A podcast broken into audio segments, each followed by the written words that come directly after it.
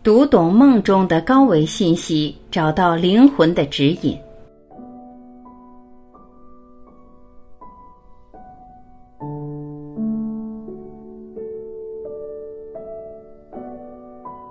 在你的生命之路上的每时每刻，都有来自高维的指引。内在深层意识体、灵魂意识始终在教导着你自己。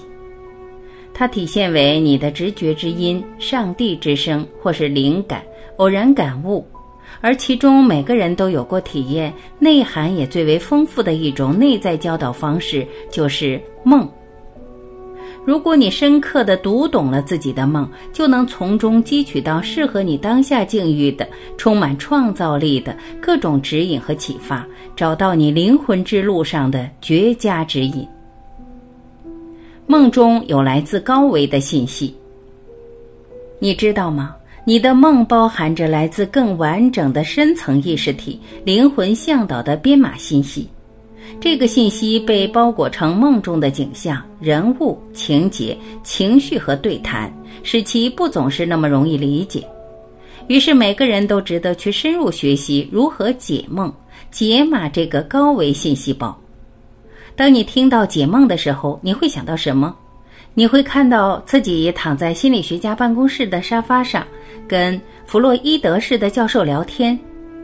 是坐在拿着八卦图或水晶球的大师面前，还是找一本周公解梦翻来翻去？又或者你自己一个人陷入沉思，思考这些梦意味着什么？也许大多数人不会选择独自沉思，因为不知从何时开始，梦已经成为，或者我们已经允许他们成为那些有资格的专家的领域。他们被认为有知识和能力，能够挖掘梦的数据，并系统的复现潜意识告诉我们的信息。因此，一般的看法是，只有拥有专业知识且对梦境的复杂细节有深入理解的人，才能告诉我们梦的含义。其实并非如此。我相信，没有人比你自己更能理解你的梦境。为什么我们需要外界的帮助来了解我们的内心世界？内在向导在说话，梦是短暂的，却也是真实的。它们是我们灵魂的一部分。然而，它所能连接的超出了我们日常的存在样式。当我们卸下防备，我们允许它自由驰骋，超越那些白日里限制我们的偏见、认知、预定的思想框架。因此，源于我们的心灵深处的梦，让心灵扩展，并与一个更大的现实同步。一种尚未被充分理解的整体意识，所有人、所有事都连在一起，这让我们拥有了一个短暂的自我超越，从物理约束着的现实维度中暂得解脱。借着这个短暂的解脱，梦就成了我们的内在自我和精神向导与我们沟通的伟大手段。我们必须通过理解内在向导试图传达给我们的信息，来倾听他在说什么。而我们中的许多人，由于缺乏练习，只能模糊地听到这些信息。潜意识总是忠诚于你，想尽一切办法去保护你。那么，你该知道，如果梦没有实质意义，潜意识绝不会耗费力气去创造它，因为潜意识每时每刻都很忙很忙。梦里蕴含着很多智慧资源，并且那些智慧资源都来自你，是属于你的。他们每天来到你的世界，是为了帮助你、爱护你、陪伴你。请相信，你的潜意识永远比你的大脑知道的更多。正是因为我深知梦的意义，所以当我在工作和生活里遇到任何难题，不知道如何解决时，我都会去问我的梦。大部分时候，他都能告诉我我真实的愿望和感觉是什么。如果我怎么做会对我最有利？如何解梦？没有分析梦的公式。解梦是对你在梦中经历的事情进行深思熟虑的修正，并进一步挖掘其深刻的含义。梦是个人的经历，因此你的梦只能在你的个性和自我发现的过程中才能被理解。随着对自身梦境的理解程度的加深，你就愈发容易懂得梦要告诉你什么，而遵从梦的指引。让这指引在生活中得到实践并结出果实，会逐渐加深你对梦内在指引的信赖。这甚至会让梦境变得越来越简单，意义更加明确。解梦的四个步骤：一、记录你的梦，这是分析和解释你的梦的关键一步。梦是来自你的无意识的一种交流，因此必须首先被带入具体的领域，即书写和记录。在你的床边写一本梦日记，在那里你可以记录下你所记得的梦。现在可以方便的用手机来记梦。如果你不记得梦，简单的写没有梦要记录，坚持这个简单的事项，几周之内，你就会开始越来越能清晰的记起自己的梦。二、反思并确认你的情绪状态。梦的书面记录往往不显示你当时的情绪状态，因此，一旦你记下了你从梦中所记起的事情，问问你自己：我在梦中感觉如何？醒来时我感觉如何？你要告诉自己，在梦中感受到了什么样的情绪，生气了、不高兴了、快乐了、懊悔了等等。接着，请留意你在梦中感觉到的东西是否已经进入了你的意识。你从梦中醒来后，是否仍有同样的感觉？这种感觉舒服吗？三，不要强行添加意义，不要为你的梦构建或强加意义。你的梦需要如实的被理解为他们呈现在你面前的样子，关键在于你如何理解他们，而不是某种字典一般的对应的意义解读。翻阅一些书籍，你不难发现，大量出现在心理学家解梦书籍中的各种象征性事物，甚至都很少或不会在你的梦中出现。而你的梦中出现的事物，比如电脑和飞机，是你所熟悉的。但是百年前的古人却完全一无所知，这个时候你还能靠查字典吗？的确，梦中确实存在集体意识的象征，具有普遍意义的符号。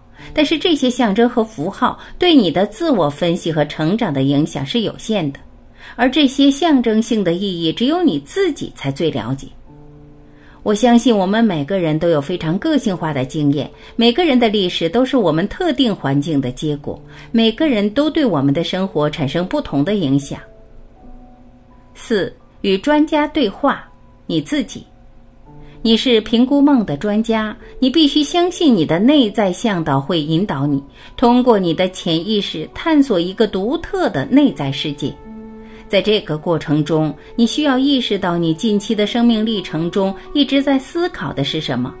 你的野心、愿望、兴趣，你的烦恼、担忧、恐惧，你的梦里的内容全部都是关于你自己，和其他的任何人都没有什么关系。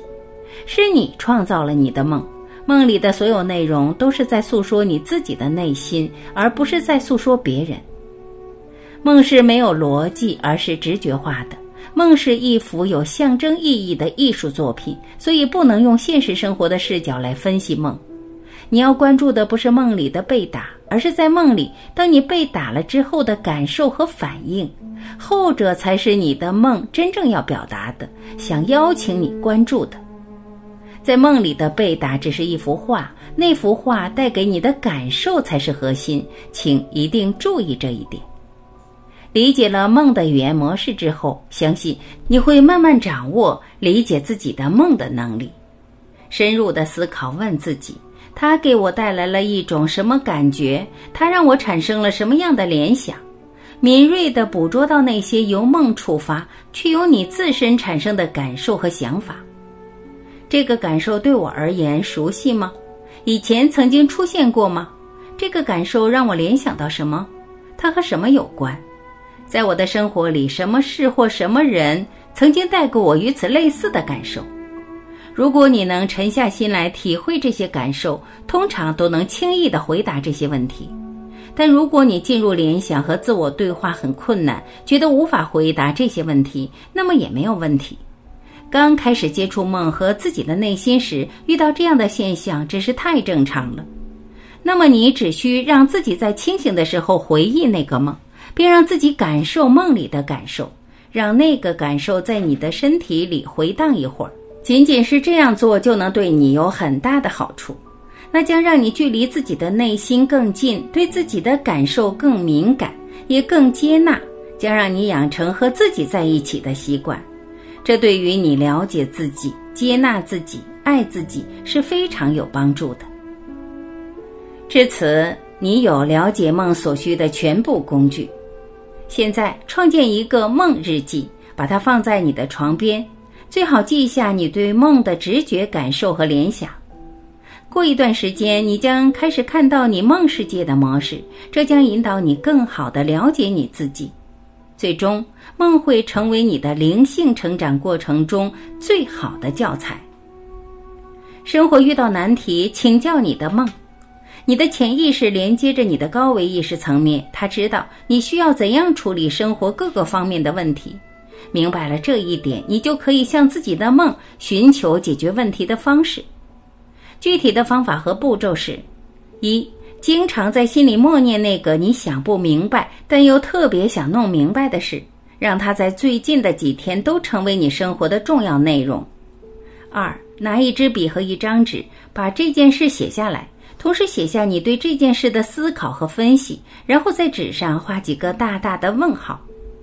三，找一个朋友去聊聊这个你想不明白但又特别想弄明白的事，详细的跟朋友说说你这个事情的始终，你对这个事情的思考和观察，同时询问朋友对这个事的看法和评论。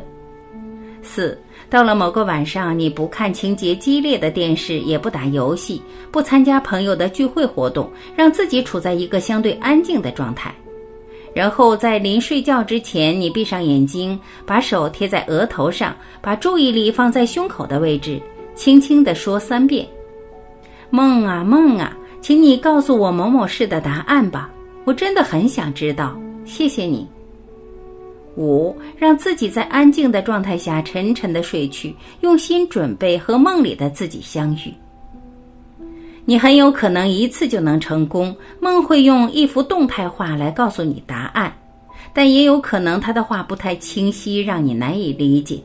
那么你第二天可以继续这个流程，直至你读懂了它。